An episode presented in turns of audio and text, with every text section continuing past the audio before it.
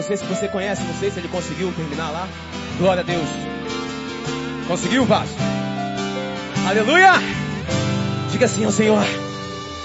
Quero me apresentar a ti, ó Deus, me ofertar em louvor, me entregar, me derramar os teus planos, cumprir, possas achar em mim a voz que deseja ouvir véu e enche o meu coração. Ser reconhecido, marcado, marcado pelo fogo, habilitado pela unção. Sabe todos os meus dias que pra vida e para a morte eu vou sim andar com Deus. Aleluia! O Senhor conhece os que são seus, ouve a voz sincera de um adorador. Me separou, me marcou no seu altar para servir o Senhor. O Senhor conhece os que são seus, ouve a voz sincera de um adorador. Me separou, me marcou do seu altar para servir. O Senhor conhece teu coração, o Senhor conhece a tua vida, a tua história, aquilo que você passa dentro da sua casa, dentro do seu lar. Ele conhece as suas necessidades, Ele sabe daquilo que você precisa. Então entrega a Ele o teu coração e se apresente diante dele. Aleluia! Quero me apresentar a ti, ó Deus, te ofertar em louvor, me entregar, me derramar os teus planos, cumprir.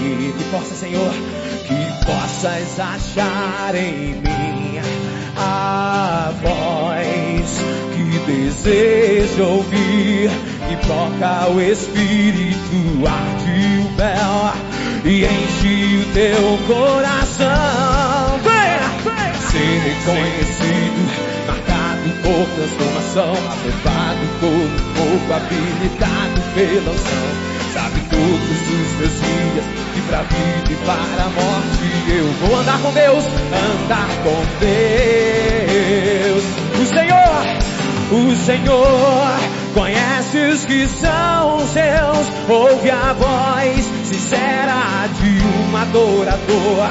Me separou, me marcou seu altar para servir o Senhor. O Senhor conhece os que são seus, ouve a voz sincera de um adorador. Me separou, me marcou do seu altar do seu altar para servir. É para servir, Senhor. Oh, aleluia. É. Oh, nós te adoramos, Deus. Yeah, yeah. Aleluia. Você pode se assentar? Eu vou chamar o pastor Paulo Júnior e vou pedir o pastor Neil para estar aqui orando por ele. O pastor Neil vai falar um, provavelmente deve falar um pouco dele para a igreja. Mas eu quero dizer, já disse a ele hoje, passei um dia bem agradável com ele após a chegada. E lá em casa, num momento íntimo, eu pude dizer a ele o quanto este homem tem acrescentado à minha vida e, consequentemente, acrescentado à vida dos irmãos. Eu louvo a Deus pela vida do pastor Paulo Júnior, um homem de Deus que tem semeado e a minha vida não foi diferente. Amém. Graças e paz, varões. Bom receber esse cara aqui. Ah, na Bíblia Sagrada, apóstolo é alguém, primeiro, que viu Jesus, andou com ele. E segunda marca do apóstolo é aquele que é enviado. A palavra apóstolo significa enviado. Então na Bíblia, apóstolo não é título. É uma função. Então, biblicamente falando, não existem mais apóstolos e nunca foi título. Ah, hoje é, é modismo, né? É título. E acredito que a igreja evangélica valorize tanto título por causa da sua baixa estima. Só quem tem estima muito pequena é, precisa se firmar, se esconder atrás de títulos. Mas o verdadeiro apóstolo na Bíblia Sagrada é aquele que é enviado. Literalmente, quem deixa o seu lugar, enviado por alguém a outro lugar e ali planta igrejas. Faz aquela igreja amadurecer ao ponto de andar sozinha e quando ela anda sozinha, ele sai daquele lugar, vai para outro e abre um novo trabalho. E quando ela pega, ele vai para outro lugar. O apóstolo, ele não tem casa fixa. Ele é quase um, um, um nômade gospel ou bíblico. Paulo Júnior é um apóstolo. Ele fundou um ministério chamado Sal da Terra. Ele não tem o um título de apóstolo, ele é Paulo Júnior. Ah, os amigos chamam de Paulo Júnior, as ovelhas chamam de Pastor Paulo Júnior, mas ele é Paulo Júnior. Mas é, por dom é apóstolo, é mestre, é um mestre, um cabeção que vocês vão ver. Ah, alguma coisa ele fala, você tem que mastigar de novo, volta, volta a fita que é para entender, porque é muito profundo, está tá acima da nossa capacidade de compreender, então às vezes a gente tem que pegar coisa e ouvir de novo ah, tem uma intimidade com Deus tremenda. Então ele fundou um ministério chamado Sal da Terra, que vocês já me ouviram falar aqui há mil vezes. É a minha igreja referência no Brasil. Ah, eu tenho recebido tantas honras, nossa igreja tem recebido tantas honras por causa do nosso trabalho social, por causa do nosso conhecimento da nação e fora dele. Mas uma, uma a, a igreja que mais me inspira no Brasil é dele. Parte do que eu sou enquanto pastor e visão de reino, eu tiro do ministério dele que começou em Uberlândia que mudou a história daquela cidade. Pra você ter uma ideia, a igreja dele administra dois hospitais públicos da cidade. Presta consultoria para a prefeitura. Por causa da, da, da, da profundidade da qualidade do trabalho social que eles desenvolvem na cidade. Então, eles amam tanto a Uberlândia que eles transformaram esse amor em serviços, como você tem aprendido aqui. Materializaram esse amor. Então, é uma referência para o Brasil, um negócio sinistro, um negócio assustador a dezenas de creches, é um negócio fenomenal. E ele foi agora, há bem pouco tempo, alguns poucos anos, para Goiânia, plantou o trabalho da Sal da Terra em Goiânia, e já pegou lá na 90, a rua, a estrada que tem lá, e já foi para um mal, para um outro lugar, já plantou outra igreja, e o trabalho dele é isso. Andando por aí plantando igreja. Então é um, é um cara de Deus, assim, muito simples, amigo, parceiro, fácil acesso, ah, uma das coisas que a gente tem perdido no Brasil são as pessoas que Deus abençoa, ele acaba perdendo, esquecendo de quem é. Ele acredita que ele é tudo aquilo que os outros dizem que ele, que, que ele, que ele é. Né? Ah, como eu tenho dito, pessoas podem até glorificar a gente, agora a gente receber glória, de jeito nenhum. Ah, não, não tem como. E há muita gente a quem Deus abençoou, que os homens glorificam e ele se perdeu achando que ele é aquilo tudo mesmo que a multidão diz que ele é.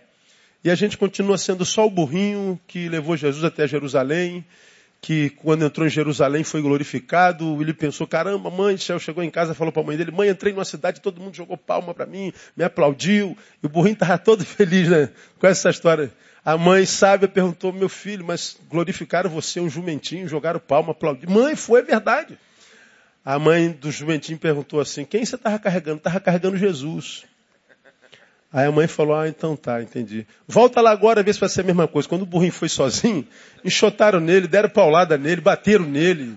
E, ele voltou com a, com a orelha murcha para casa. Poxa, o que, que, foi, meu filho? Pô, me bateram, me espancaram. A mãe falou assim, que sem Jesus, você é só um jumento. Entendeu? Nós sem Jesus somos só seres humanos, não é? Só isso. Alguns de nós, seres humanos jumentados, usados por Deus, recebemos glórias humanas e acreditamos que somos aquilo tudo, esquecemos quem nós somos, seres humanos falhos, frágeis, inúteis, cegos, pobres e nus. Paulo Júnior é usado no Brasil inteiro e, e continua sendo jumentinho. Né? Vamos ouvir um jumentinho hoje, né, que Deus tem usado. Né? Deus, a mula na Bíblia fala, não é verdade? Então, ah, nós vamos ouvir o Paulo, é um homem de Deus, é um, é um mestre por excelência, por...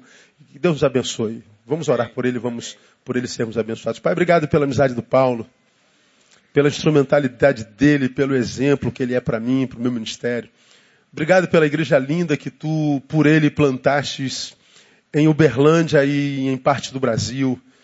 Obrigado, Deus, porque não tem se corrompido por aquilo que tu tens dado a ele, feito através dele.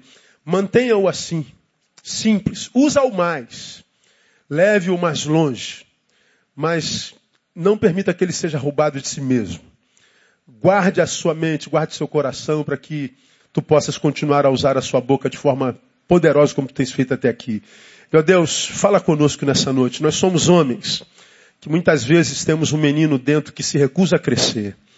Que a tua palavra é, toque nesse menino se ele estiver aqui nessa noite e que ele nos faça, ah, ó Deus, que chegarmos à estatura de Paulo a dizer quando eu era menino eu falava, andava, pensava como menino, mas agora somos homens e acabamos com o menino que é dentro de nós. Usa teu filho. No nome de Jesus nós oramos. Amém, amém.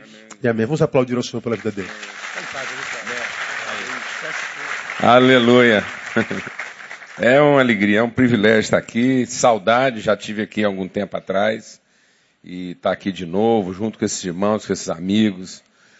Neil, a Mauri. É realmente assim um presente de Deus. É uma festa, a gente está aqui muito à vontade, totalmente à vontade, com muita alegria. E eu e Neil tá vindo para cá, os dois mancando, vai, fica esperto aí, porque parece que Deus resolveu tocar o joelho dos homens de Deus aí. Né? Eu fico ali sentadinho, esperando a hora de ficar em pé, para poupar o joelho, né? Eu acho que nós estamos aí com a unção de Jacó, não sei não. Então, é muito bom mesmo poder compartilhar com vocês nesse evento aqui para para homens. Louva a Deus pelo relacionamento com essas pessoas que têm é, mantido o nosso coração no lugar. Né? Estar com eles ajuda a gente a, a, a, manter o coração no lugar. São os amigos que ajudam a gente a manter o juízo. E quero te dizer que, que é, vocês têm um povo lá em Uberlândia, lá em Goiânia, e por favor, venham nos honrar com a sua visita. E se você chegar lá, Deus, a Bíblia diz que Deus não faz acepção de pessoas, né? Mas parece que a gente faz acepção de assento. As pessoas são iguais, mas os assentos são diferentes. Então, assim, aí a Bíblia diz que quando você chega num lugar, você não deve procurar os lugares da frente, porque Deus não gosta que a gente faz acepção de pessoas. Então você vai lá, senta mais no fundo, porque pode ser que o lugar da frente que a gente sentou estava reservado para alguém, que tem uma função lá e tal, e não aconteça de alguém pedir para você sair dali, ir lá para o fundo e deixar alguém sentar na frente.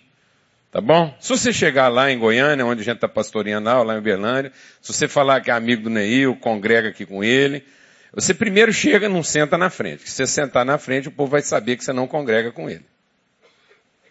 Porque quem congrega com ele já não vai sentar na frente de qualquer jeito, amém? já vai ser uma nota fora. Então, quem congrega com esse povo aqui, já chega, manso, senta lá no fundo. Mas, se você falar que congrega aqui, você pode ter certeza que alguém vai te chamar lá do fundo, vai te colocar num lugarzinho lá na frente, porque lá vocês não pedem, vocês mandam, tá bom? Então, assim, o Neil lá entre a gente, não pede, manda. Como Paulo disse, porque também está na Bíblia, Paulo virou lá para Filemão e falou, Filemão, eu podia muito bem te mandar, prefiro pedir, mas eu estou pedindo como quem manda, amém? Então, não ter dúvida. Então, você pode chegar lá, pedir o que você quiser, porque lá você pede como quem manda. Viu? Sejam bem-vindos. Graças a Deus. Quero compartilhar, né, a luz da palavra de Deus, é, sobre essa questão de, de o homem que vence o mundo e muita vontade para compartilhar sobre isso, porque é algo que a gente tem meditado, tem sido o nosso desafio de fé em relação com Deus. Abra sua Bíblia lá em 1 João, no capítulo é, é, 5, primeira carta de João, no capítulo 5, bem no finalzinho lá, já antes de Apocalipse, né, bem fácil de achar. Então, lá no capítulo 5 da primeira carta de João, nós lemos o seguinte, todo aquele que crê que Jesus é o Cristo, é nascido de Deus. E todo aquele que ama o Pai, ama também o que dele é gerado. Assim sabemos que amamos os filhos de Deus, amando a Deus e obedecendo aos seus mandamentos, porque nisso consiste o amor a Deus, em obedecer os seus mandamentos. E os seus mandamentos não são pesados. O que é nascido de Deus vence o mundo. E essa é a vitória que vence o mundo, a nossa fé. Quem é que vence o mundo? Somente aquele que crê que Jesus é o Filho de Deus. Este é aquele que veio por meio da água e do sangue, Jesus Cristo, não somente por água, mas por água e sangue. E o Espírito é quem dá testemunho, porque o Espírito é a verdade. Há três que dão testemunho, o Espírito, a água e o sangue, e os três são unânimes. Nós aceitamos o testemunho dos homens, mas o testemunho de Deus tem maior valor, pois é o testemunho de Deus que ele dá acerca do seu Filho. Quem crê no Filho de Deus tem em si mesmo esse testemunho. Quem não crê em Deus o faz mentiroso, porque não crê no testemunho que Deus dá acerca de seu Filho. E este é o testemunho. Deus nos deu a vida eterna e essa vida está em seu Filho. Quem tem o Filho tem a vida. Quem não tem o Filho não tem a vida. Escrevi-lhes essas coisas a vocês que creem em nome do Filho de Deus, para que vocês saibam que têm a vida eterna. Essa é a confiança que temos ao nos aproximarmos de Deus. Se pedirmos alguma coisa de acordo com a vontade de Deus, Ele nos ouvirá. E sabemos que Ele nos ouve em tudo o que pedimos. Sabemos que temos o que dele pedimos. Amém. Esse é um texto, assim, para a gente meditar e é um texto, assim, de muita fundamentação. A gente quer compartilhar algo aqui e quisera que a gente tivesse muito mais tempo para estar tá meditando sobre isso, porque é algo que realmente tem assim que mexer com o nosso entendimento, com o nosso coração. Eu recomendo você, ao, ao voltar para casa e nos próximos dias, meditar um pouco mais nesse texto da palavra de Deus e, e rogar mesmo que o Espírito Santo nos revele aquilo que está é, inserido aqui. A palavra de Deus está dizendo, e essa é a vitória que vence o mundo, a nossa fé. Nós estamos aqui para compartilhar sobre isso, né? Eu, eu louvo a Deus por esse, esse, esse lema, né? Homens à luz do Evangelho.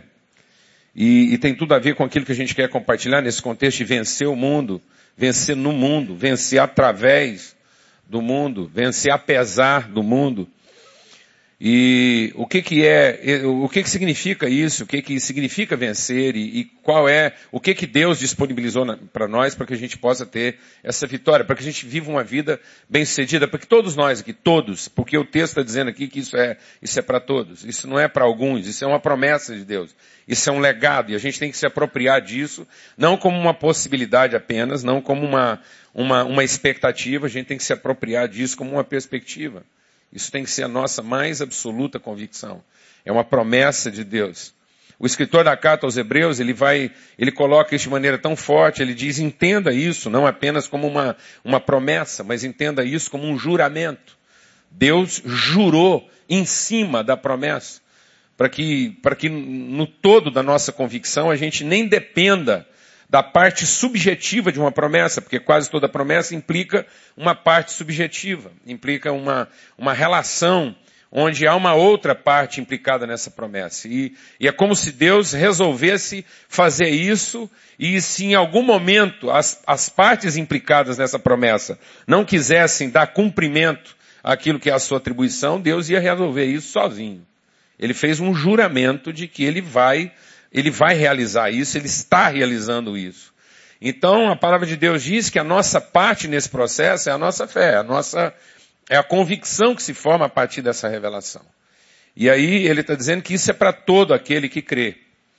Então, isso é uma convicção que tem que tomar nosso coração. E, e, e a gente se apropriar disso. Né? E a gente ter isso como uma garantia. O escritor a carta aos Hebreus diz ter isso como âncora da nossa alma. Ou seja, a gente viver uma vida ancorada. Que todos os que estão aqui, nessa relação de fé, na medida em que nós respondemos com a nossa fé, aquilo que Deus está determinado em fazer, todos nós vamos ter a grata experiência de dizer como Paulo, nós vamos completar a carreira, nós vamos atingir o alvo, nós vamos alcançar o propósito estabelecido por Deus na nossa vida. Amém, amados? Isso não é uma expectativa, isso é uma convicção. A gente vive dessa certeza. A gente não vive embalado por um sonho, a gente não vive embalado por um desejo, mas a gente é movido dessa convicção. E agora, então a gente quer tratar alguns aspectos disso, né? Essa fé que vence o mundo. O que, que é que vence o mundo. E sabemos, ele diz aqui, e essa é a vitória que vence o mundo, a nossa fé. A fé que vence o mundo.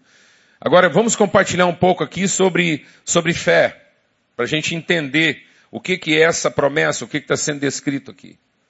A palavra de Deus diz que uma das coisas né, é, que, que representa os últimos dias é que nos últimos dias, quanto mais nós estivermos nos aproximando no, do final daquilo que é a, a, a consumação dos tempos, é uma crise de fé. Haverá uma crise de fé. Essa crise de fé é a parte objetiva de uma crise mais grave, que é a crise do amor. A palavra de Deus diz que na medida em que o tempo for passando, deixa Deus ministrar o seu coração. À medida que o tempo for passando, nós vamos viver uma crise de amor.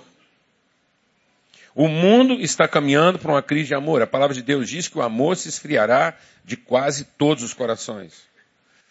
Essa é a parte subjetiva, é a parte invisível, é a parte oculta. Porque o amor é o aspecto subjetivo da fé. A fé é a forma como o amor dá o seu testemunho, o amor se evidencia. A gente conhece o amor de Deus, a gente, a gente é, está arraigado e fundado em amor, isso quer dizer que eu não estou apenas apoiado no amor de Deus, mas eu conheço, eu tenho uma relação de fato com o amor de Deus. É o amor de Deus que me gerou, eu sou nascido desse amor e alimentado por esse amor. Então o amor é minha parte invisível, que gera em mim uma fé, uma convicção, e aí agora é o amor produz em mim um entendimento, uma consciência, uma certeza que vai que vai fundamentar, que vai, que vai justificar as obras que eu vou realizar. Então aquilo que eu vou fazer de maneira objetiva, toda a minha forma de agir, todo o meu comportamento, toda a minha prática de vida, é segundo uma convicção, uma certeza, é segundo a minha consciência, o meu entendimento, que é formado lá na minha relação de amor com Deus. Então eu sou movido desse amor esse amor produz em mim uma consciência, uma certeza, uma inteligência, uma maneira única de pensar e de ver a vida. Eu só vejo a vida na perspectiva de alguém que conhece o amor de Deus. E isso faz com que minhas obras só só são boas se elas são movidas dessa convicção, dessa fé que se fundamenta no amor de Deus. De modo que a palavra de Deus diz que tudo que eu fizer que não vier de fé, de conhecimento desse amor é pecado. Eu estou fazendo por algum motivo escuso, inescrupuloso. Né? Eu estou fazendo por algum motivo vil. Então, qualquer ação minha que não, que não tem origem nesse conhecimento, nessa, e é respaldado por essa fé, é pecado. Então, a palavra de Deus está dizendo para nós que essa fé é o que vence. Então, a palavra de Deus está dizendo também para nós que nós vamos ter uma crise de fé. E por que nós vamos ter uma crise de fé? Porque nós vamos ter uma crise de amor. E por que nós vamos ter uma crise de amor? Porque cada vez mais as pessoas vão estar movidas de um senso de direito. A palavra de Deus diz que por se multiplicar o direito, a, a, a percepção ou a, a, o sentimento, na medida em que aumentar o sentimento de que eu sou em mim mesmo portador de alguma bondade, ou seja, que sem uma relação verdadeira e íntima com Deus, eu sou capaz de algum bem, o bem que eu encontro em mim e que faz eu pensar que eu tenho direito sobre alguma coisa ou sobre alguém, vai fazer com que o amor se esfrie de quase todo o coração. Então a palavra de Deus está dizendo para nós, presta atenção, que o que vai aumentar no mundo não é a maldade. O mundo vai ficar pior, porque vai aumentar a quantidade de gente que se acha boa. Eu estava vendo um cara fazer uma declaração num, num, até foi um documentário que eu vi no avião enquanto eu estava vindo para cá, e o cara diz o seguinte: tem gente que se acha alguma coisa não sendo coisa alguma. E quando um cara que não é coisa alguma se acha alguma coisa, ele invariavelmente é pior do que aquele que é alguma coisa.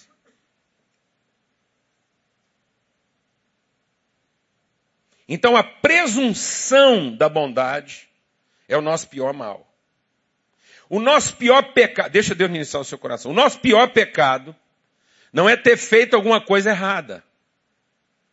O nosso pior pecado foi um dia pensar que a gente seria capaz de fazer alguma coisa boa sem Deus. Então, nossa maior desgraça não é quando eu estou pensando em fazer alguma coisa ruim. A nossa maior desgraça é quando eu penso que sou capaz de fazer alguma coisa boa. Amém, mano?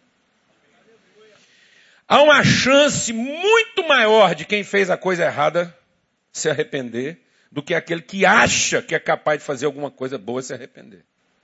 É uma desgraça. Amém?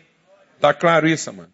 Então o homem não pecou porque fez a coisa ruim. O homem só fez a coisa ruim porque ele achava que podia fazer a coisa boa sem que isso fosse enraizado, gerado da sua relação com Deus. Então, a palavra de Deus diz então que esse homem que está com o seu entendimento transtornado, o seu entendimento confuso, perturbado, ele perdeu o seu senso de identidade, relação com Deus, consigo e com aquilo que é o propósito da vida, ele fez da sua necessidade, do seu apetite, o seu Deus. Então o Deus do homem é o seu apetite, o seu desejo. De modo que o homem não faz, hoje, o homem natural não faz mais nada movido pela sua consciência de identidade, natureza, relação e propósito. O homem faz todas as coisas pelo seu senso de oportunidade em satisfazer sua necessidade. Então, esse tipo de sentimento que brota do meu coração, esse tipo de pensamento que é gerado na minha alma, a partir da ideia de que eu sou capaz de conceber alguma coisa boa, e que eu posso ter bons pensamentos a respeito daquilo que é melhor para mim. Amém, mano? Estão acompanhando aí? Isso faz com que o homem se afaste de Deus. Deus conhece essa pessoa de longe, ele não tem relação. Porque isso é a nossa presunção, a nossa soberba.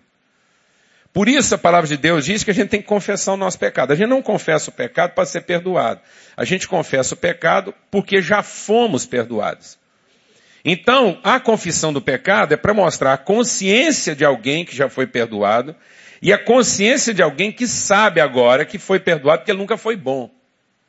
Amém, mano? Então a confissão não é para resolver o meu problema de pecado. A minha confissão é para resolver o meu problema de presunção.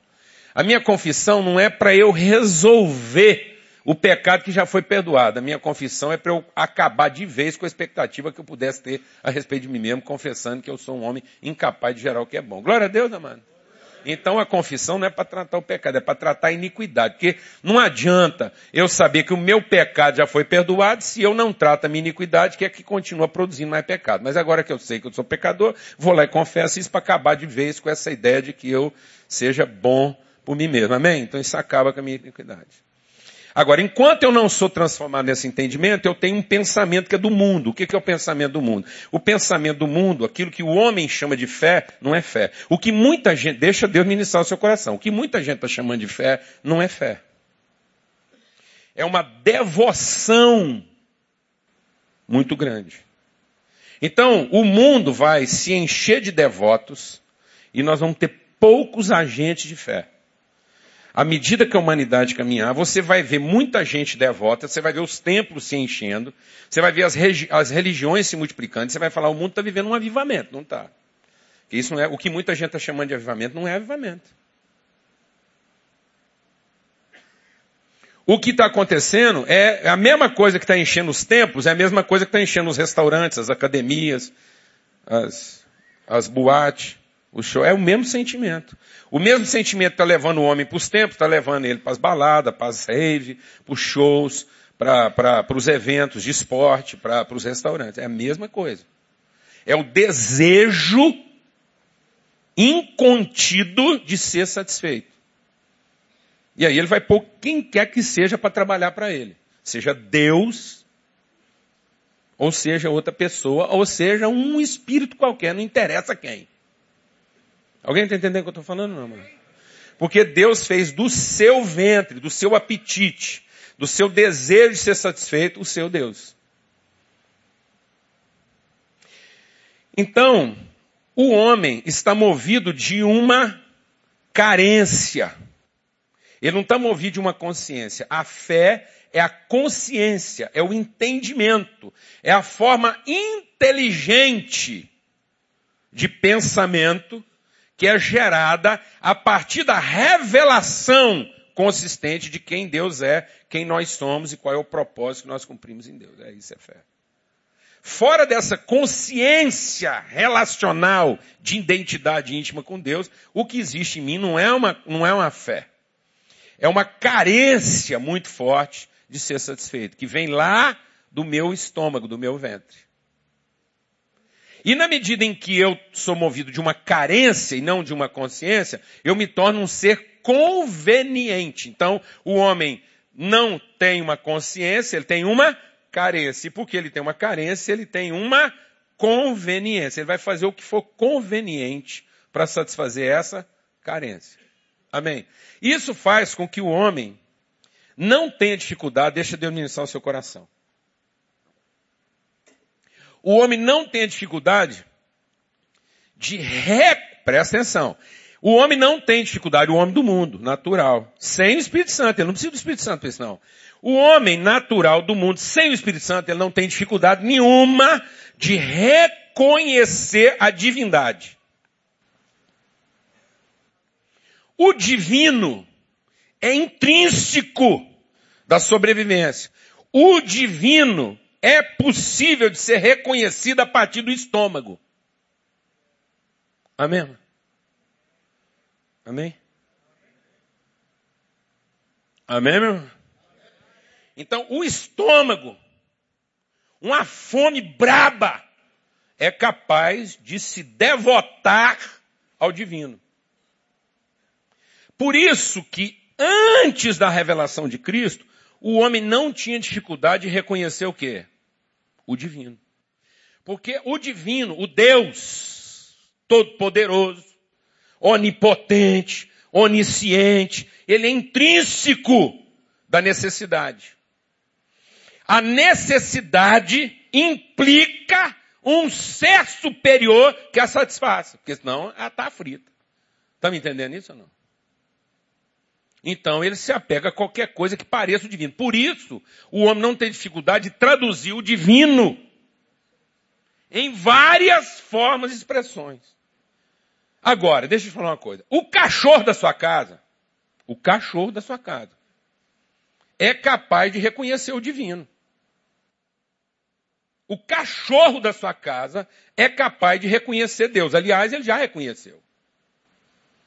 O cachorro da sua casa já sabe quem é o Deus dele. Quem é o Deus do cachorro da sua casa? Você, ué. Você. Você é o Deus dele. E ele já montou lá a religião. Ele é um devoto. O cachorro da sua casa é um devoto. E diga-se de passagem, está lá na frente de um punhado de devotos que a gente conhece aí. Quem dera se desse para substituir o serviço ficar mais fácil. Porque é o seguinte, você nem sempre trata esse cachorro bem. Às vezes você esquece dar uma comida, dar uma água, uma hora que passa uma raiva, você vai lá e pá, senta a mão nele, fica nervoso. Entendeu? Ele, ele é o seu prazer e o seu descaso. A relação é meio promíscua. Mas ele, para garantir o seu estômago, ele se rende a você como Deus. Ele suporta, ele encara o descontentamento. Se desse para trocar de Deus, ele até trocava, mas até achar um Deus que o receba, ele vai frequentando a sua religião. E ele já aprendeu como é que uma religião funciona. A religião funciona através de ritos. Ele já sabe que música que você gosta. Então você chega em casa e ele já canta um zino. Ele já, ele já tem lá uma liturgia montada para receber Deus. Para Deus não ficar aborrecido. Senão não tem janta. Aí ele tem uma liturgia. Ele põe as mãozinhas, ele pula para trás, ele roda, ele bana o rabo, ele vem e tal. Amém, mano? Alguém está entendendo o que eu estou falando? Não. Se você mandar ir para o monte, ele vai, ele reza, ele ajoelha, faz qualquer coisa. Porque ele precisa agradar quem? Deus. O Deus que ele reconhece.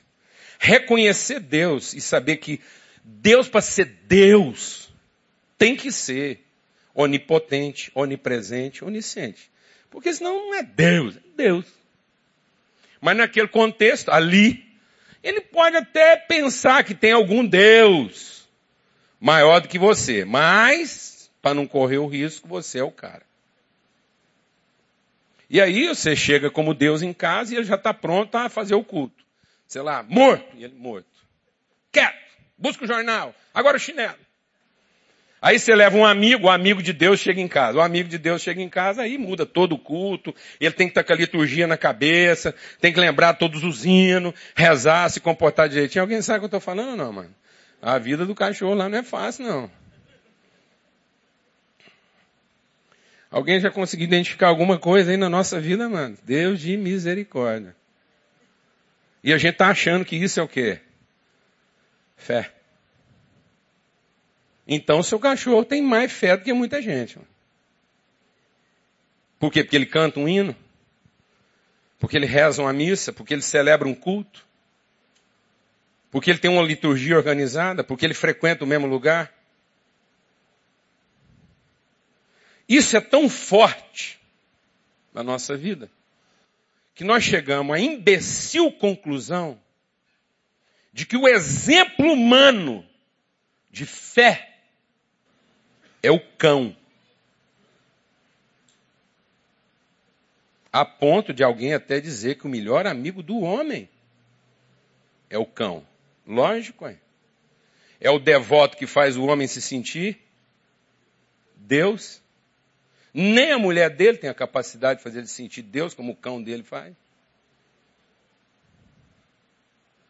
No entanto, amados, a palavra de Deus diz que os cães não entrarão no reino do céu. Sabe por quê? Porque na terra não tem animal mais promíscuo do que o cão. Que troca de Deus por conta de uma salsicha.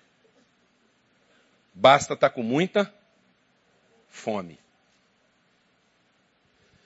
Que celebra um culto não porque tem fé. Celebra um culto porque está com fome. Passa por gente, não porque está com fé mas porque está com fome. Você veste um cachorrinho de bicha, faz ele lá ficar pulando lá, um trenzinho, um açaí, um negócio, ele nem curte aquilo. Mas ele faz aquilo. Porque está com fome. E a fome é a razão da sua promiscuidade. E nós chamamos isso um exemplo humano de quê? Fidelidade. O cão é fiel. Fiel a quem, amados, que o cão é fiel? fiel ao seu estômago. E por isso, Deus para ele é quem mata a sua fome. Então, nós vamos viver uma crise de fé. Já estamos vivendo, porque se o cão é esse exemplo de fé, o que, que sobrou? Está vendo? Como é que nós estamos vivendo uma crise de conceito? Então, o que, que é fé? A fé não é aquilo que se forma a partir de um desejo muito forte ou de uma observação muito dedicada. A fé não é o que eu concluí depois de tanto observar. E a fé não é o que eu sinto de tanto desejar. A fé é que se consciência que se forma a partir de uma relação que gera luz. E essa relação é uma relação de intimidade. De modo que a fé não está para o reconhecimento. A fé está para o conhecimento. A fé é o que se forma a partir do que eu conheço e não do que eu reconheço. Por isso muita gente acha ainda até hoje que Deus montou esse esquema todo porque estava com crise de reconhecimento. E que louvar a Deus é a taxa que nós pagamos para um Deus que precisa ser reconhecido, senão ele não opera nenhum milagre, não. Sendo que nunca Deus teve demanda de reconhecimento. Tudo que Deus fez foi para oportunizar o que, amados? O conhecimento, para gerar uma família, uma relação. Por isso era impossível ao homem desenvolver fé a não ser que conhecesse Deus como Pai. Por isso que o Pai da fé num contexto em que Deus ainda não tinha se revelado como pai, porque o filho dele ainda não tinha se revelado, ele levantou um homem que recebeu uma palavra que gerou nele a fé e o entendimento que a relação com Deus não se dá por mérito ou direito. Amém, mano?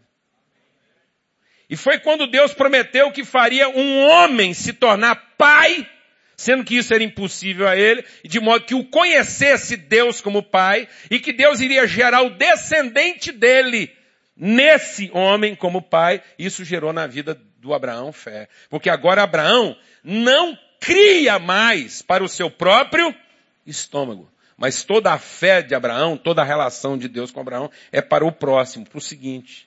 Amém? Mano? Glória a Deus. Toda a fé agora é para aquilo que se gera e não para aquilo que se possui. Glória a Deus, amado. Amém?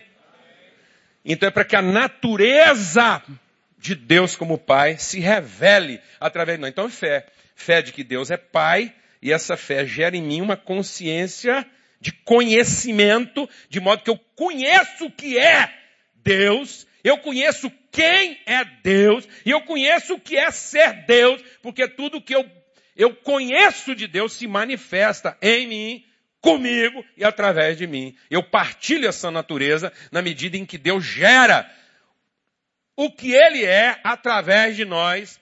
E eu, esse processo de viver para o que se gera, faz com que eu conheça a Deus. Amém, mano? Então, a relação. Por isso que ele está falando aqui, que aquele que conhece a Jesus como Cristo e confessa que Jesus é o Cristo, que é nascido de Deus, esse é filho de Deus. Então, a fé, amado, ela só ela só se, se consuma nessa relação de identidade, de paternidade, de geração. A fé nunca é para si. A fé nunca é para o seu próprio desejo. A fé nunca é para a satisfação da nossa própria vontade. A fé é para que a família de Deus se revele. Para que a relação com Deus se mostre e se manifeste. Então a fé é sempre para aquilo, para o fluxo. A fé é sempre para o movimento e nunca para a necessidade. Por isso que a palavra de Deus diz que o mundo está vivendo uma realidade sem luz. O mundo está em trevas. Deixa Deus ministrar o seu coração. O mundo está em trevas. Por quê? Porque ele está padecendo do fato de que os filhos de Deus não se revelam. E por que, que os filhos de Deus não se revelam? Porque eles reconhecem a divindade, mas não conhecem o Pai. Amém, mano?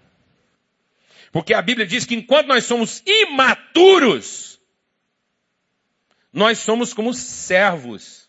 Apesar de já sermos o quê? Dom de tudo. Então hoje nós vivemos um povo que se comporta e que se relaciona com Deus na perspectiva do que ainda quer ter e não na perspectiva de quem já é.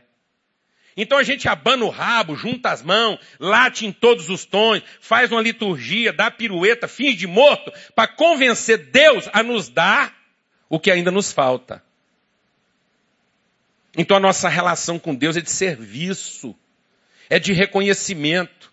A gente o reconhece como Deus e espera que Ele reconheça os nossos direitos de servos que Ele reconheça a nossa prestação de serviço e nos remunere à altura. De modo que bênção na vida do cristão hoje nada mais é do que a, a, o testemunho de que ele reconheceu que Deus é Deus e Deus reconheceu de que ele é merecedor de ter os seus direitos garantidos.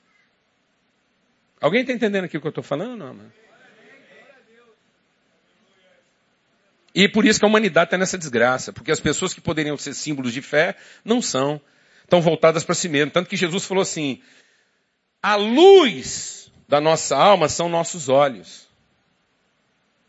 É o que a gente contempla com os nossos olhos. E nós não estamos contemplando o visível, o invisível. Nós temos olhos para quê, amado? Só porque é visível.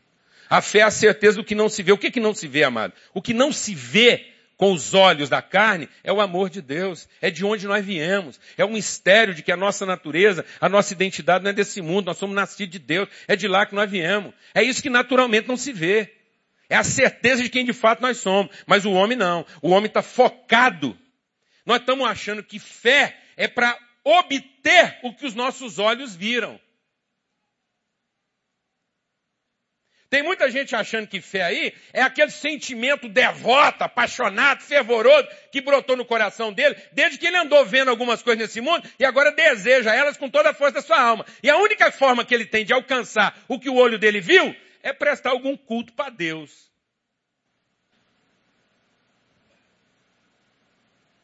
Alguém aqui sabe disso ou não? A fé é a certeza do que não se vê. Então a palavra de Deus diz o quê? Os nossos olhos estão em trevas. Por que, que os nossos olhos estão em trevas? Porque eles estão olhando para o nosso estômago. Nossos olhos estão olhando para a nossa cobiça. Nossos olhos, o mundo hoje não vê luz nos nossos olhos. Sabe por que, que o mundo não vê luz nos nossos olhos? Porque vê um bando de servo que está trabalhando para ser remunerado, para receber salário. E não a família de filhos que representa de maneira responsável as intenções do Pai para com esse mundo. Somos a família de Deus nessa terra. De modo que o mundo olha para nós e vê um tanto de gente usando a sua fé para sair na frente do mundo. Tem gente usando a fé para ficar nos primeiros lugares da fila. Alguém está entendendo isso aqui ou não, mano?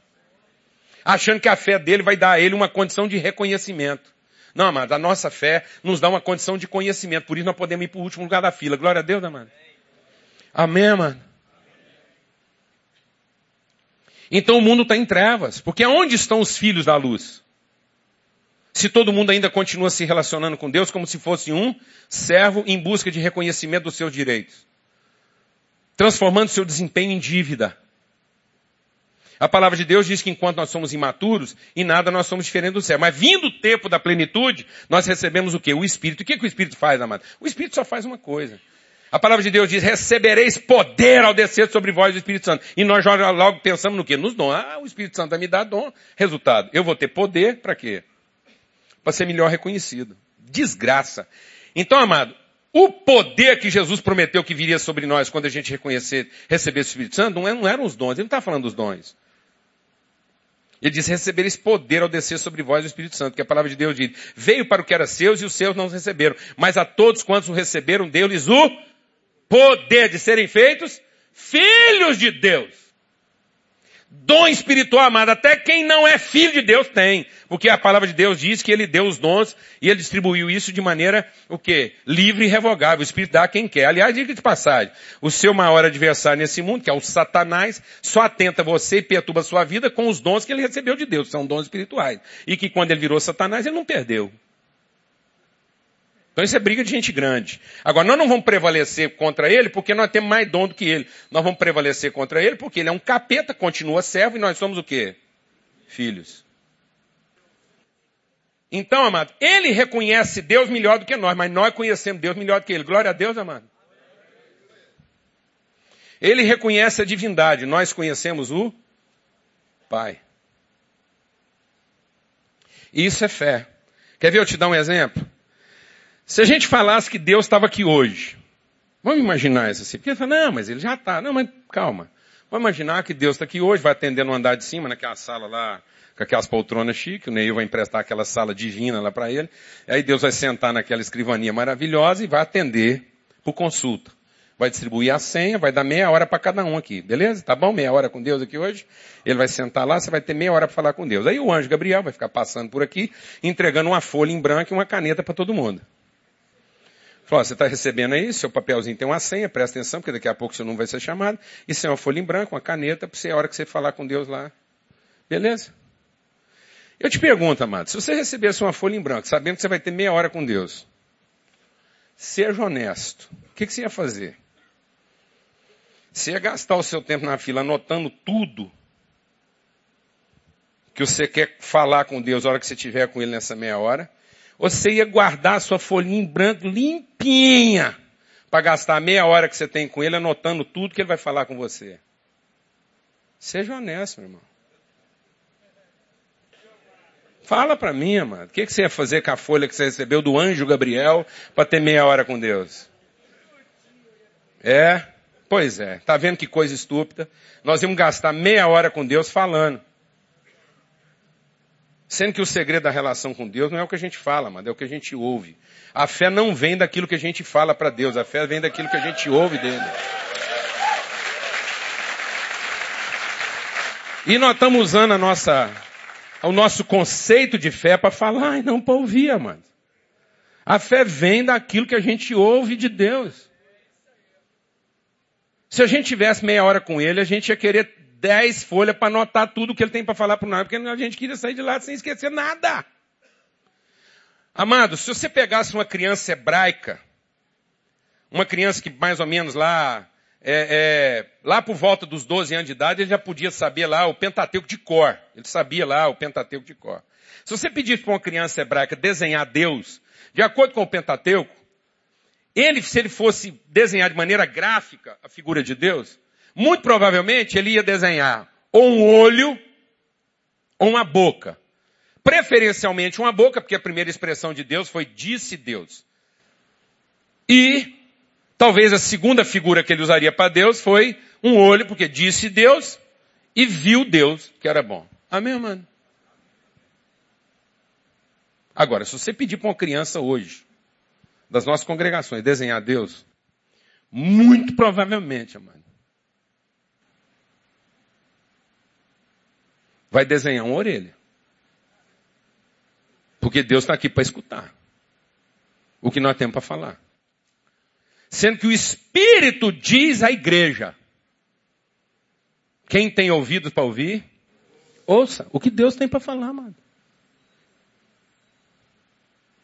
O que nós estamos chamando de fé é pura devoção religiosa, mano. Em que nós achamos que se a gente se dedicar bem e explicar para Deus tudo o que nós precisamos que Ele faça, Ele vai se comportar como a gente espera que Ele se comporte. Alguém aqui se lembra da história do rico e do Lázaro? Teve um cara aqui no mundo que recebeu tudo que muita gente está procurando aí e está usando a vida dele de fé para alcançar. O cara era montado, rico, rico, rico, de maré descia. O cara tinha tudo. Não aproveitou o tempo dele para conhecer Deus, foi para o inferno. O inferno não quer dizer que o cara nunca mais vai ver Deus. O inferno significa que agora ele vai continuar vendo sem nunca mais poder conhecê-lo. Ou seja, a desgraça do inferno é que o cara vai passar a existência dele tendo tudo o que ele mais quis. Viver para sempre. Então o inferno é a desgraça de ter longevidade, reconhecendo que Deus é Deus, sem a possibilidade de conhecê-lo como pai da família.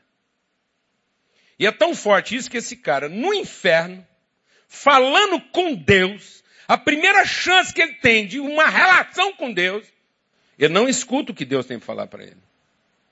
Esse cara não muda, ele está no inferno, já foi condenado. Ele sabe que o trem está tudo atrapalhado na vida dele. Era a chance que ele tinha de, quem sabe, consolidar a teoria da, da, do purgatório. Mas na primeira oportunidade que ele tem do encontro com Deus, ele fala, ele não escuta. Ele fala, Deus, isso aqui no inferno está uma desgraça, uma seca danada, minha boca está seca, isso aqui está pegando fogo, nada que presta. Fala o seguinte, manda o teu servo Lázaro molhar a ponta do dedo e vir aqui molhar minha boca. Olha, pai, que desgraça o cara. O cara tá lá no inferno dando ordens para Deus, para que Deus dê ordens ao empregado dele. Até hoje esse cara não entendeu que Lázaro está no céu não é porque é servo de Deus, não é porque é filho. E ele ainda está lá na posição, no inferno ele quer dar ordem para um cara que está no céu. Olha a desgraça que é a nossa cabeça, mano. Se isso não é uma religião, se as nossas formas religiosas não são os meios que nós encontramos de controlar Deus, com música, com reza, com leitura bíblica, com culto. Isso é uma forma que nós encontramos de controlar Deus. Alguém sabe o que eu estou falando ou não? Agora, como é que nós vamos vencer o mundo, amados? Com fé. Porque enquanto a gente for possuído dessa forma religiosa, enquanto o que nós estamos chamando de fé continua vindo das nossas necessidades, nós estamos sendo vencidos pelo mundo. Mas quando a gente for tomar de fé, dessa consciência que se forma a partir dessa relação com Deus como Pai, entender que Ele gerou um filho, que Deus só pode ser conhecido como quem Ele é de fato em Cristo Jesus, porque Cristo revelou que Deus é Pai. E quando ele revelou isso, ele enviou o Espírito dele a nós, e o mesmo Espírito que estava em Cristo, revelando a nós e a ele, que ele é filho, é o mesmo Espírito que agora está em nós, revelando que nós somos também filhos. Esse é o poder da igreja. Viver nesse mundo como filhos de Deus. Filhos de Deus, que o representam, que estão aqui cuidando dos interesses da família de Deus, e não dos seus interesses pessoais que a nossa forma religiosa e devocional não é para que Deus realize nossos sonhos. É para que a gente tenha condições de realizar os interesses dessa família na terra. Quando Jesus assume a sua maturidade e alguém quer chamá-lo de filho de homem, na primeira oportunidade em que José e Maria querem deixar patente que Jesus deve satisfação a homens, ele diz: Maria, eu estou aqui para cuidar dos negócios do meu pai. Para que, que você está aqui, meu irmão?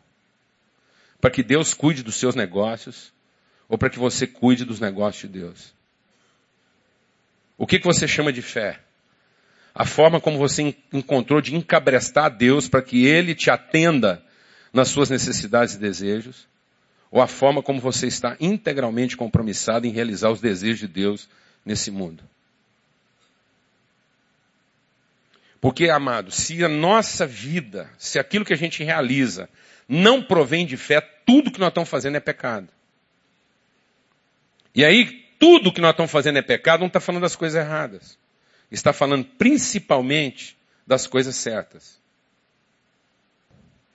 Eu passei muito tempo na minha vida achando que a parábola do filho pródigo era a parábola do filho pródigo. E aquilo nunca foi a parábola do filho pródigo. Durante muito tempo na minha vida eu achava que o assunto principal daquele texto era o filho que se perdeu, que foi lá, gastou tudo absolutamente. E aí eu comecei a meditar sobre o seguinte: por que, que aquela parábola foi contada?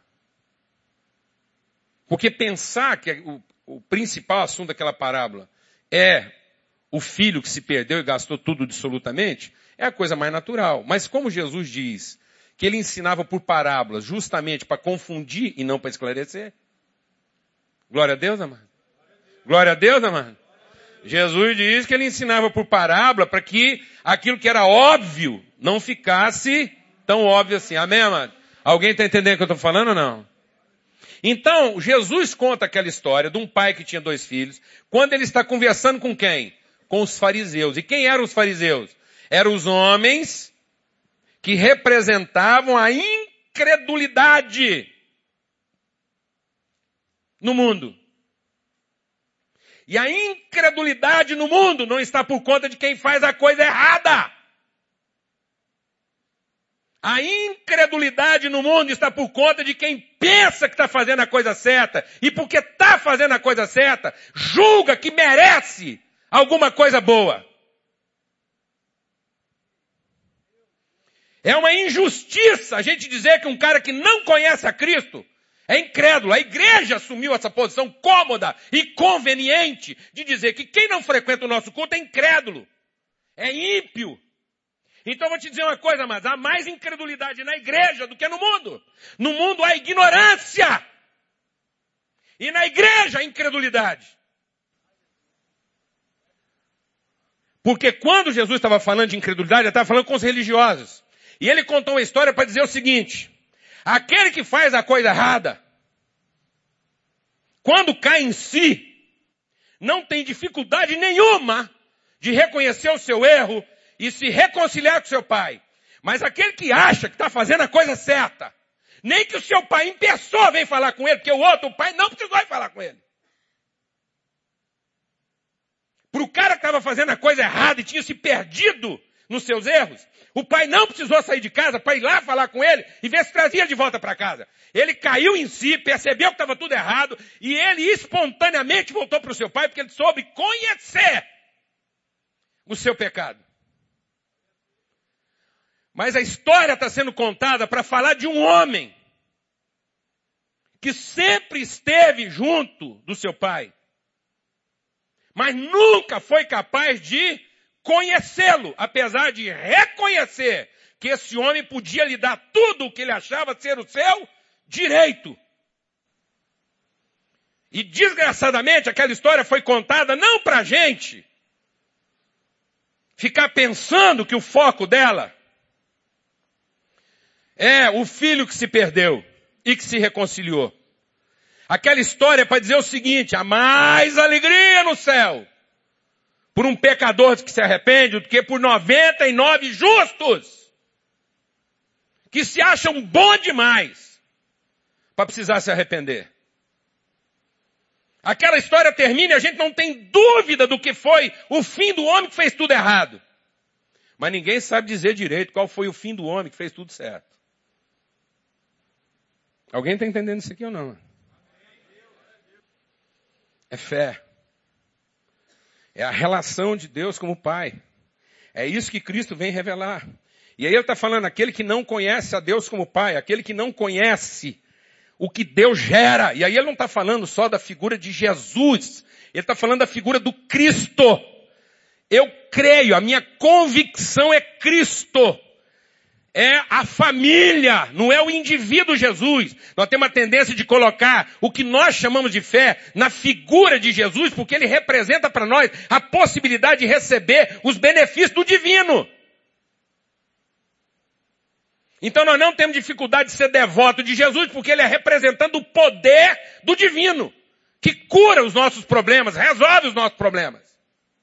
De modo que invariavelmente todo mundo se aproxima de Deus na figura de Jesus, porque está em busca de uma solução.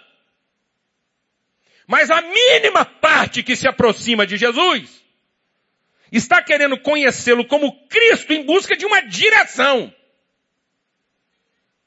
De modo que nós usamos aquilo que a gente chama de fé, que nada mais é do que a nossa devoção religiosa, para encontrar em Deus solução. E não para encontrar em Deus o quê? Direção.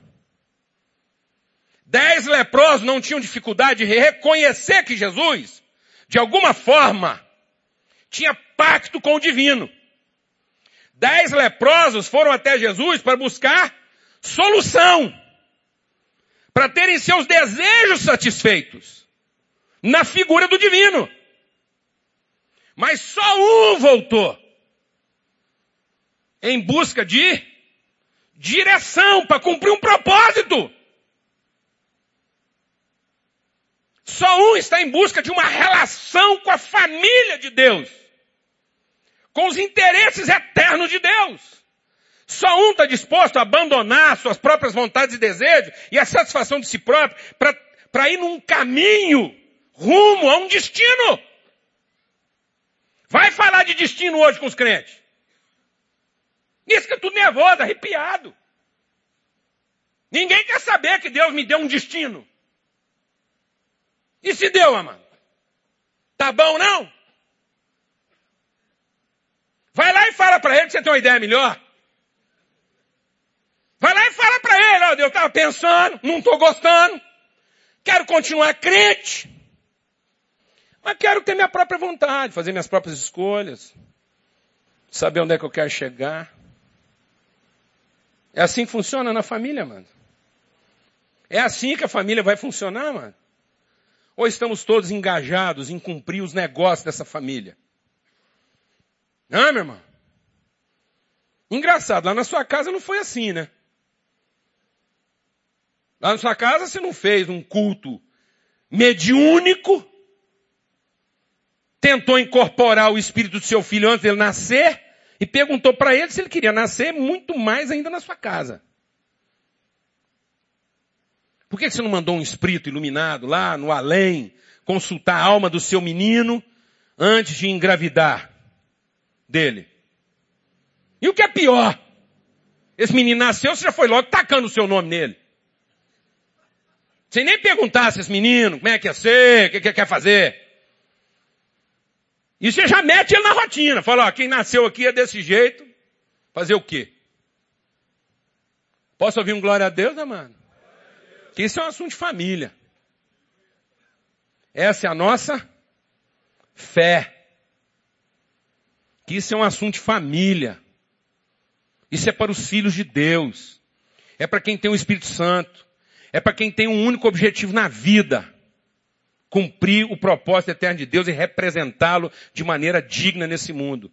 Por isso que a nossa fé vence o mundo. Porque ela vence o mundo na perspectiva de que ela vence o mundo.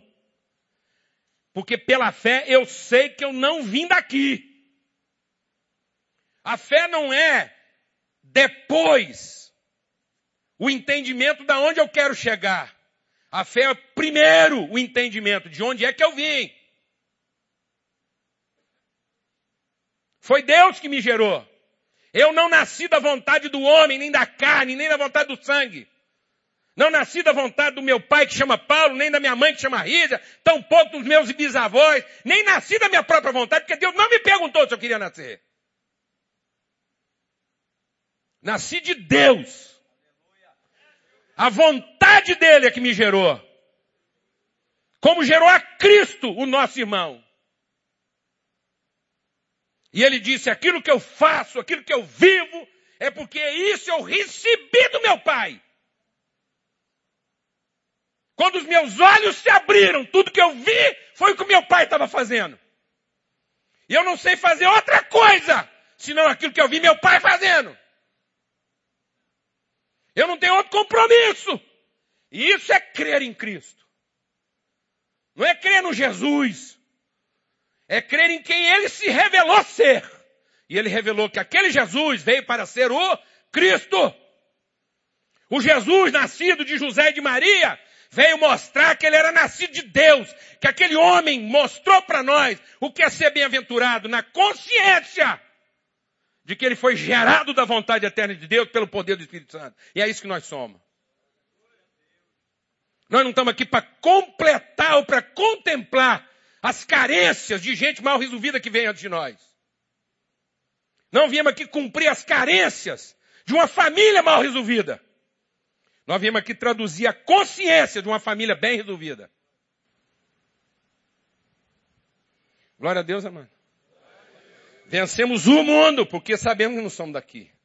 Vencemos no mundo, porque é nesse mundo que nós fomos colocados. E Jesus entendia que, nascido de Deus, ele foi colocado no mundo. Então ele nunca lamentou o fato de estar no mundo, apesar de ser do céu. Ele venceu porque não se queixou de que as circunstâncias que o cercavam eram totalmente opostas e contrárias ao que ele estava acostumado a desfrutar na presença do Pai. Então ele não viveu entre nós como alguém mal resolvido, queixoso e que murmurava da sua dificuldade ou da sua má sorte. Ele entendeu que se ele estava numa realidade onde as coisas não estavam em ordem, não é Deus que tinha que colocar isso em ordem para ele. Mas Deus o colocou ali como filho para colocar em ordem o que ainda não estava. Nossa oração não é para Deus organizar a vida para nós. Nossa oração é para que a gente consiga organizar a vida do jeito que Deus quer. Amém, mano? Em nome de Jesus. Em nome de Jesus. Então vence o mundo e vence no mundo. E vence através do mundo. Porque é nessa caminhada de mundo que o nosso caráter, nossa consciência de família de Deus vai sendo formada. É nessa consciência de que ainda que as coisas visíveis se desfaçam, as invisíveis se renovam. Ainda que o nosso homem exterior se desmanche, o nosso homem interior se renova. Não é num outro ambiente, não. Não é num limbo paradisíaco que nós vamos ver a natureza de Cristo formada em nós. É aqui, amado, no pau e na cruz que o Filho de Deus vai ser revelado e mostrar que ele depende de Deus e que ele está cumprindo um propósito. É demais de muito couro e não de moleza. Glória a Deus, amado. Então nós vencemos o mundo porque não somos daqui. Vencemos no mundo porque esse é o ambiente onde nós fomos colocados. E vencemos através do mundo porque esse é o processo que Deus estabeleceu para que a nossa natureza se revele perfeita como a natureza de Cristo. É aqui que os filhos de Deus enfrentam a sua missão. E são bem-sucedidos. Essa é a nossa fé. Essa é a nossa fé. E quem sabe e crê que Jesus veio revelar o que é ser um filho de Deus, e que tendo essa fé e essa convicção, entende que o mesmo Espírito que estava nele, agora testifica em nós, que nós fomos formados de palavra e de sangue. Nós somos toda a vontade de Deus encarnada no mundo e através do mundo. E quando nós temos esse entendimento, diz a palavra de Deus, o que a gente pedir, Deus vai realizar. Por que, que Deus não está realizando o que nós pedimos, mano? Porque não é um filho que está pedindo. É um servo no interesse de ser remunerado. Porque não é de convicção que nós estamos falando. Nossas relações não estão sendo ouvidas porque é de direito que nós estamos falando. E o dia que a gente parar de falar com Deus de direito e começar a falar como filho, todas as nossas orações serão ouvidas. Não é algumas, amados, são todas. Porque nós vamos estar no interesse da família. Naquilo que é o propósito da família de Deus nesse mundo. Revelar a sua glória e tornar a sua natureza conhecida. É isso que significa se aproximar dele. Quando você reconhece o divino, você sabe que o divino está perto de tudo. Mas quando você conhece o Pai, você sabe que o Pai está próximo, igual, identificado com seus filhos. Não há virtude em estar perto do divino. Só há virtude em ser próximo do Pai. Em ser tão parecido com Ele que as pessoas, quando veem a gente fazendo alguma coisa, são capazes de reconhecer que é dele que nós somos filhos. Amém? Essa é a vitória que vence o mundo. A nossa fé. Vamos ter um tempo de oração. Fala com Deus. Para que as nossas obras sejam boas. Deus não está interessado se o que nós estamos fazendo está certo ou errado.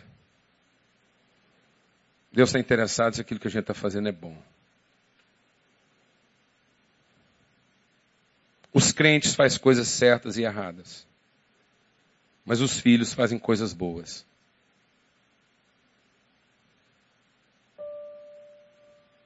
Deus é capaz de tornar em bem até aquilo que um filho fez de errado. Mas nunca se tornará um bem aquilo que um crente fez de certo. Se aquilo como crente eu estou fazendo for certo, isso nunca vai ser bom. Mas até aquilo que um filho faz de errado, Deus pode transformar em bem. Porque somos os seus filhos, somos sua família. Essa é a nossa fé. Esse é o poder de Deus em nós. O Espírito diz isso.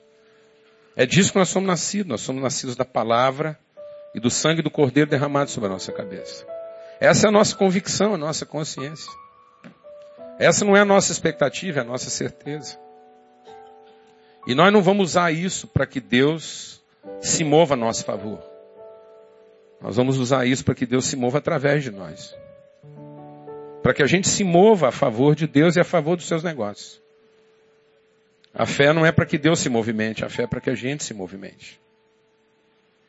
Porque o mundo está mergulhado em trevas. E está mergulhado em trevas porque aqueles que deviam ser luz desse mundo ainda estão olhando para o seu próprio estômago e usando aquilo que poderia ser a sua fé na satisfação dos seus próprios desejos. Quando Jesus chegou em Jerusalém, ele não lamentou o fato de que a cidade estava mal governada. Ele não lamentou a situação política. Jesus disse que o problema de Jerusalém não era a situação política, não era porque os governantes eram ruins. Jesus não disse que o problema de Jerusalém é porque o trânsito não prestava, porque tinha gente demais morando lá, porque faltava comida.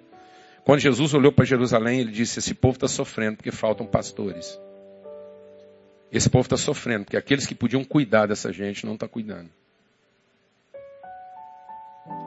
No nosso país a política é ruim, a gestão é ruim, a educação é ruim, a saúde é ruim.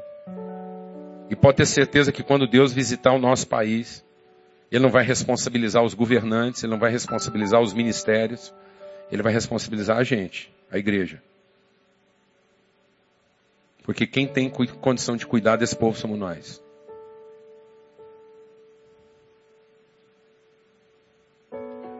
Nós somos os pastores, nós somos as pessoas.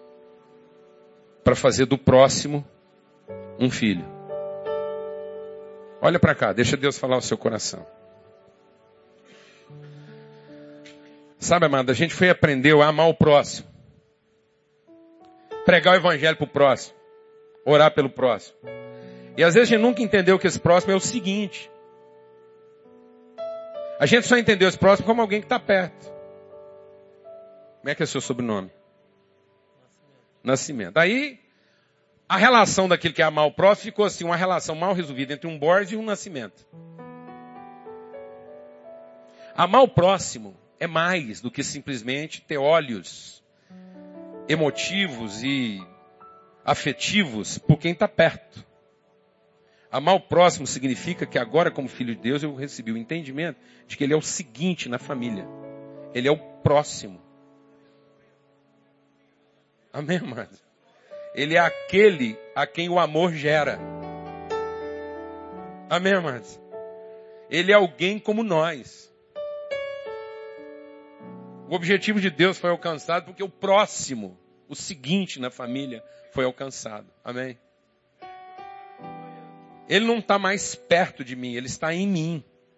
E eu nele. Ele é o meu próximo. Alcançar o próximo significa que eu finalmente posso morrer em paz. Glória a Deus, amado. Quem não amou o próximo vai morrer perturbado, porque ele não sabe direito se vai para Deus ou se vai para o inferno. Amar o próximo, gerar o seguinte, quer dizer que finalmente eu posso morrer em paz. Glória a Deus, porque eu alcancei o meu destino. O meu destino é gerar o seguinte na família, para que a família de Deus seja completa, para que Cristo seja completo. Glória a Deus, amado. Fala com Deus aí agora. Para que você ame de todo o seu coração a Deus e o próximo. E o seguinte, como você ama você mesmo. Se ama a família, se ama o que o amor gera através de você. Amém? Esse é o seu propósito na vida. Senhor, muito obrigado por esse tempo aqui, obrigado. Obrigado, porque somos a tua família. A família do Senhor está aqui reunida, seus filhos, e é filho demais, ó Deus, é muito filho aqui. Senhor, quantos filhos do Senhor nessa cidade? Quantos filhos do Senhor nesse lugar? Quanta coisa maravilhosa podia estar sendo revelada já, Senhor, por uma família tão grande, tão numerosa. Em nome de Cristo Jesus, aviva, ilumina os nossos olhos, ó Deus, que os nossos olhos sejam luz.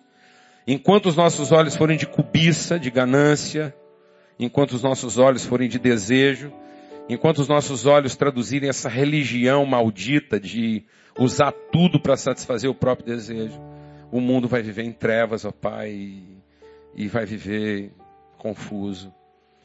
Mas que as pessoas, ao olharem para os nossos olhos, vejam luz, porque vejam os nossos olhos. Ao olhar para os nossos olhos, elas vão conhecer o amor do Senhor, o interesse do Senhor na vida delas. Ó Pai, quando elas olharem nos nossos olhos, elas vão ver que nós não desejamos ser reconhecidos, mas nós desejamos conhecer. Ó Deus, e ser conhecidos como o Senhor. Tua palavra diz que quando a gente tiver totalmente tomado esse amor, nós vamos conhecer do mesmo jeitinho que a gente é conhecido. Em nome de Cristo Jesus. Amém. Amém. Graças a Deus.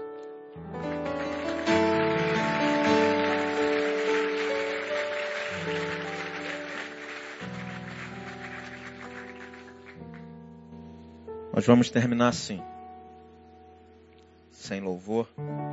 Você vai para tua casa.